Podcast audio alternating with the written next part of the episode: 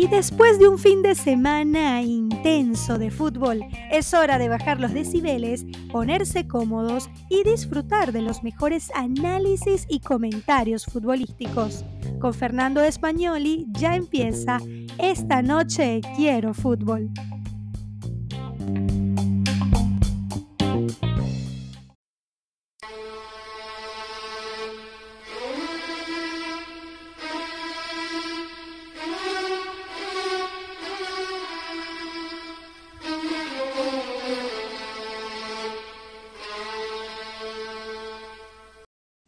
Hola, soy Fernando Españoli. Sean bienvenidos a la segunda emisión de Esta Noche Quiero Fútbol, emitido por la Tasquita Latina Radio, donde tendremos análisis, comentarios de fútbol de Argentina y el mundo.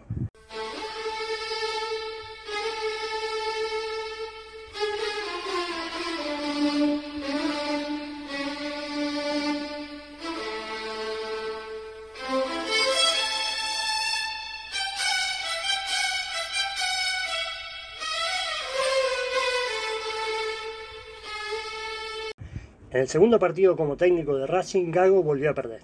En esta oportunidad de local ante Defensa y Justicia y por 2 a 1. Todavía no interpretan los jugadores de la academia lo que pretende su técnico. El partido fue parejo, pero los de Valera aprovecharon la falta de contundencia y la floja defensa de los de Avellaneda. Los goles fueron de Bou, Paredes para los de Cachese y el descuento fue de Copetti de penal. Boca perdió nuevamente esta vez de local por 1 a 0 ante Gimnasia de la Plata. Los primeros minutos no hubo chance de ninguno de los dos equipos, hasta que un error grosero del arquero Rossi cambió el curso del encuentro. Le hizo falta a Carbonero, cuando ya Advíncula estaba para cubrir al jugador del tripero. Rodríguez convirtió el penal. El conjunto de la capital de la provincia se refugió atrás tratando de sacar algún contragolpe. Y el se trató de atacar, pero no tuvo chances en ese primer tiempo. En la segunda parte sí los de la Ribera tuvieron chances más cuando los de Gorosito se quedaron con 10, pero el encuentro no cambió en su resultado. Los de Batalla se alejan de la chance de clasificar a Libertadores, pero todavía quedan 6 fechas. La otra posibilidad es ganar la Copa Argentina. Este miércoles enfrenta a Argentinos en la semifinal. San Lorenzo ganó luego de cuatro derrotas consecutivas. Fue ante el renovado Godoy Cruz. Fue 1 a 0 en el Bajo Flores. El mendocino no pudo plasmar esa presión que logró con la llegada de Flores, su técnico. El partido fue aburrido, con pocas chances y sin emociones. La dupla interina Monarris y Leo logró su primer triunfo al frente de los de Boedo.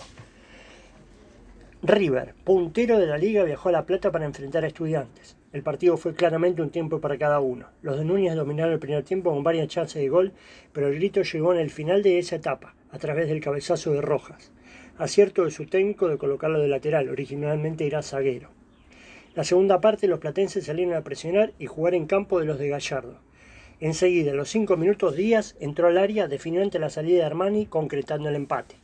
Luego los pincharratas dominaron todo el complemento, teniendo varias posibilidades de gol, pero la mayoría de las veces chocaron contra el arquero millonario. Fue empate, pero River está cada vez más cerca de la obtención de la liga.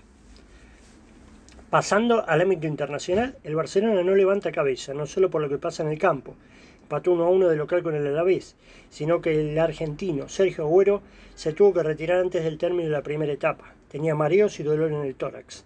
Fue atendido por los médicos en el vestuario y luego en ambulancia lo llevaron al Hospital Barcelona. Le realizaron estudios y el diagnóstico fue una arritmia coronaria. Por ahora está internado para repetir estudios y en observación. Deseo una pronta recuperación del Kun Agüero. El Leeds de Marcelo Bielsa ganó casi una final por no descender. De visitante el triunfo fue 2 a 1 ante el Norwich City. El equipo del norte de Inglaterra fue siempre superior a su rival, pero las emociones llegaron recién en el segundo tiempo. A las 11 Rafinha y a los 15 Rodrigo para los de Bielsa. El empate transitorio fue de Homo Van Midile. Noticias en el recuerdo. En 1989, Boca obtenía la Supercopa Sudamericana. Después de ocho años, el se le ganó por penales a Independiente, fue de visitante luego de empatar en cero los dos partidos finales. El equipo dirigido por Carlos Aymar ganó 5 a 3 en la tanda de penales. Montoya atacó el penal que remató Artime y Junta definió la serie obteniendo la copa. En noviembre de, pero de 2000 se gestó y concretó el triunfo más importante de la historia de Boca Juniors. Por la Copa Intercontinental, el se le ganó al Real Madrid por 2 a 1 fue en Tokio, Japón, con dos goles de Palermo y el descuento fue de Roberto Carlos. Fue el comienzo de la carrera internacional y exitosa de Carlos Bianchi como entrenador de Boca Juniors. Se cumplen 39 años de la vuelta a Primera de San Lorenzo. Fue un año en la B, venció al porvenir por 1 a 0 con gol de Insúa. Llenó todos los estadios, haciendo una revolución en la divisional. Jugó de local en Vélez Van